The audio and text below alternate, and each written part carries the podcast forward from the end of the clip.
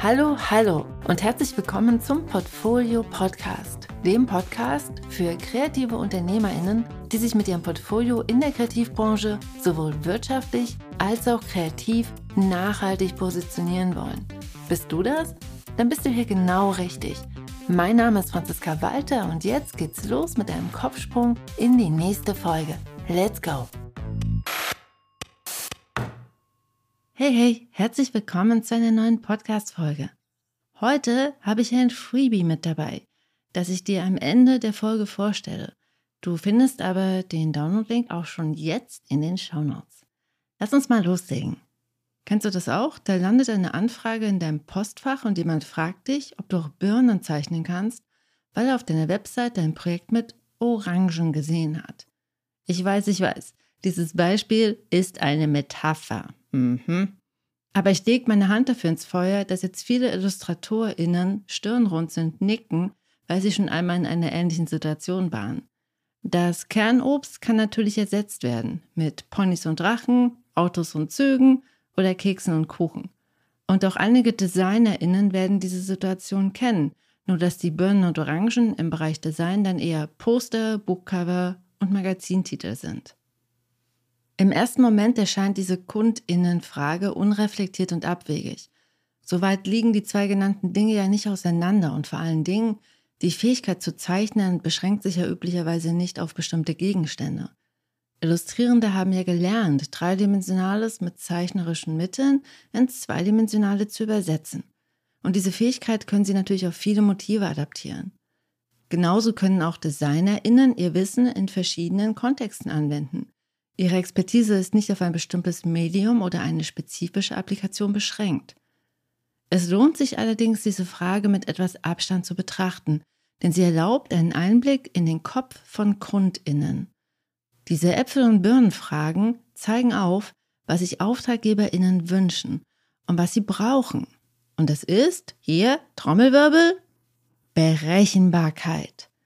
Für die Akquise von Aufträgen könnte es also ein Vorteil sein, als genau die kreative Person bekannt zu sein, die die besten Orangen zeichnet oder die tollsten Buchcover gestaltet.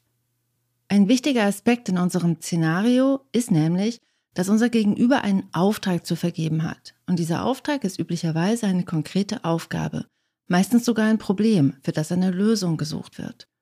Zeigst du mit einem klar definierten Angebot auf, dass du dieses Problem verstanden hast und vielleicht sogar eine passgenaue Lösung parat hast dafür, wird es für deine potenziellen AuftraggeberInnen leicht, sich für dich zu entscheiden, weil sie wissen, was sie bekommen, eben Orangen oder Birnen oder Pferde oder Drachen oder eben auch Buchcover anstatt Plakatgestaltung.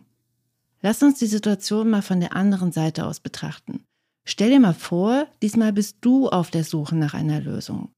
Du bist zum Beispiel auf der Suche nach einer neuen Steuerberatung und holst dir zwei Angebote ein. Das erste Angebot beschreibt ziemlich genau die Leistung, die du brauchst. Monatliche Buchhaltung, Beratung bei steuerlichen Fragen und eine Abwicklung deiner jährlichen Einkommensteuererklärung. Das zweite Angebot bietet dir auch genau diese Dinge an, allerdings zusätzlich auch noch Hundetraining, Alleinunterhaltung auf Familienfeiern und Ernährungsberatung. Welches Angebot erscheint dir vertrauenswürdiger? Ich würde mich ja für Nummer eins entscheiden, denn es ist berechenbarer und somit glaubwürdiger. Ich weiß genau, was ich bekomme und dass es das ist, was ich brauche. Das zweite Angebot würde mir sogar so ein bisschen unseriös vorkommen, selbst dann, wenn die Person nachweislich die größte Fachkompetenz in Steuerberatung inne hätte. Und mit diesem Beispiel habe ich dir gerade den häufigsten Grund genannt, warum Portfolios nicht funktionieren. Viele Kreative machen mit ihrem Portfolio genau diesen Fehler. Sie packen alles, was sie können, in ein und dasselbe Portfolio. Orangen, Birnen und Kirschen. Oder eben Steuerberatung und Hundetraining. Häufig geschieht das in der Hoffnung, dass sich die potenziellen KundInnen einfach das aussuchen, was sie gerade brauchen.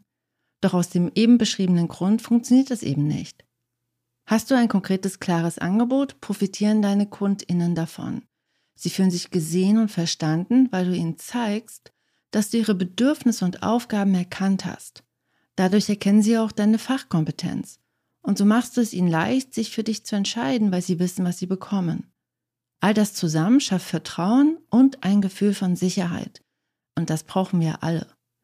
Ein klares Angebot bringt allerdings auch Vorteile für dich und ist deshalb eine klassische Win-Win-Situation.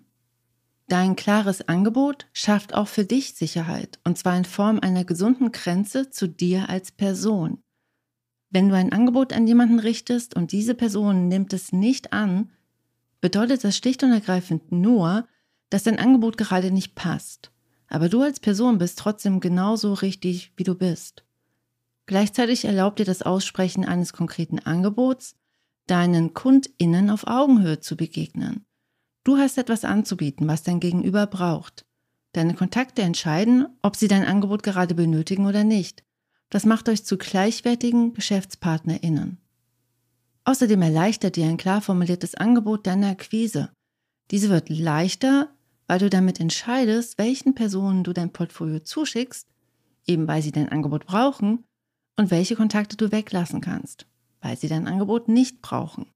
Auch die Entscheidung, was du in deinem Portfolio und in deiner Akquise zeigst, erledigt sich quasi von selbst. Vorteil Nummer drei, durch ein klares Angebot bestimmst du selbst deinen Weg. Du entscheidest selbst, mit wem du zusammenarbeiten möchtest und was du dieser Person anbietest. Das sorgt für mehr Selbstbestimmung und du weißt ja, ich bin eine große Freundin der Selbstbestimmung. Diese kommt allerdings zusammen mit der Verantwortung, dass du selbst entscheidest, was du gut kannst. Du kannst dann eben nicht mehr darauf warten, dass jemand von außen sagt, dass du Birnen besonders gut kannst, sondern du triffst selbst die Entscheidung. Hier eine klare Ansage zu machen, fühlt sich für einige von uns sicherlich erstmal seltsam an. Aber sich hier den Raum zu nehmen und selbstbewusst die eigenen Fähigkeiten zu wertschätzen und anzuerkennen, macht emotional frei und ist gesund für deine Geschäftsbeziehung. Und zu guter Letzt, das eigene Angebot zu kennen, hilft dir auch beim Verhandeln einer angemessenen Honorarhöhe denn du kennst den Wert, den deine Arbeit für dein Gegenüber hat. Deshalb geht es auf einmal nicht mehr nur um die Anzahl an Stunden, die in das Projekt fließen, oder ob das Design oder die Illustration schön genug sind, sondern um das, was deine Arbeit für dein Gegenüber verändert, wie dein Gegenüber von deiner Arbeit profitiert und was du bewirkst. Und das Ganze hat eben einen Wert für dein Gegenüber. Und den solltest du in deiner Kalkulation mit einem quantitativen, monetären Wert beschreiben. Vielleicht fragst du dich ja jetzt, was passiert, wenn man kein klares Angebot ausspricht. Gute Frage. Es gibt einige Indikatoren, die aufzeigen, dass dein Portfolio dein Angebot nicht klar genug kommuniziert. Ich habe dir hier mal drei aufgelistet. Das kann sich zum Beispiel darin zeigen, dass KundInnen deine Arbeiten immer wieder toll finden, aber es entsteht einfach nie ein Auftrag daraus, weil sie das, was du ihnen anbietest, einfach nicht brauchen, so toll sie es eben auch finden. Ein weiterer klassischer Indikator für ein schwammiges Angebot zeigt sich, wenn du ein und dasselbe Portfolio an alle deine KundInnen schickst. Mit einer bunten Mischung aus Birnen und Äpfeln. Ein klares Angebot verlangt von Natur aus individuell zusammengestellte Portfolios, die eine für dein individuelles Gegenüber passende Werkauswahl zeigen. Und das bedeutet mehrere Portfolios, eben nicht nur eins. Und zu guter Letzt Dein schwammiges Angebot kann sich auch dadurch zeigen, dass du Auftragsanfragen erhältst, aber hauptsächlich solche, bei denen du nicht verstehst, warum sie gerade dich angesprochen haben. Eine klassische Orange anstatt Birne-Situation. Du wirst halt für Birnen gebucht, denkst aber, du bietest Orangen an. Für viele Kreative ist es wirklich schwer, die eigenen Stärken und Kompetenzen zu benennen. Und das ist auch ganz menschlich, denn uns fehlt einfach der Abstand zur eigenen Arbeit. In so einem Fall kann es passieren, dass unser Selbstbild mit unserem Angebot nicht zusammenpasst. Hier hilft Feedback von KollegInnen und Zeit für Positionierung und Selbstreflexion. Übrigens als Randnotiz, in der Portfolioakademie, die am 9. Mai losgeht, widmen wir uns 14 Wochen lang deiner Positionierung, deinen Stärken und deinem Angebot. Nur mal so als Tipp. Wenn dich das interessiert, trag dich gerne auf die unverbindliche Warteliste ein. Den Link dazu findest du in den Show Notes. Jetzt zum Schluss möchte ich eine Frage an dich richten. Ist dein Angebot klar und konkret? Bietest du schon etwas ganz Konkretes an? Nur Mut, wenn du dich hier unsicher fühlst. Ich habe da mal was vorbereitet, sozusagen wie in der Kochshow. Mit meinem neuen PDF-Workbook, Dein kreatives Angebot, kannst du überprüfen, wie du gerade aufgestellt bist. Es kommt auch mit einem Schritt-für-Schritt-Fahrplan und mit einer Übung, die dir hilft, herauszufinden, wer dein Angebot auch wirklich braucht. In den Show Notes findest du den Link, um es dir runterzuladen.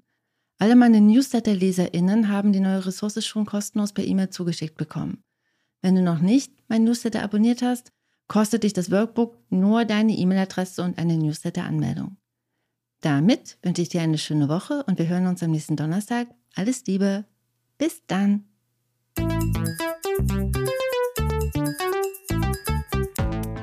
PS, auf der Webseite www.diegutemappe.de gibt es noch viele andere Ressourcen, die du nutzen kannst, um dich zu positionieren, um dein Portfolio zu überprüfen. Es gibt zum Beispiel eine Checkliste mit den sechs größten und typischsten Fehlern in Portfolios und diverse andere Sachen. Wenn dich das interessiert, schau dich mal um unter www.diegutemappe.de. Bis dann!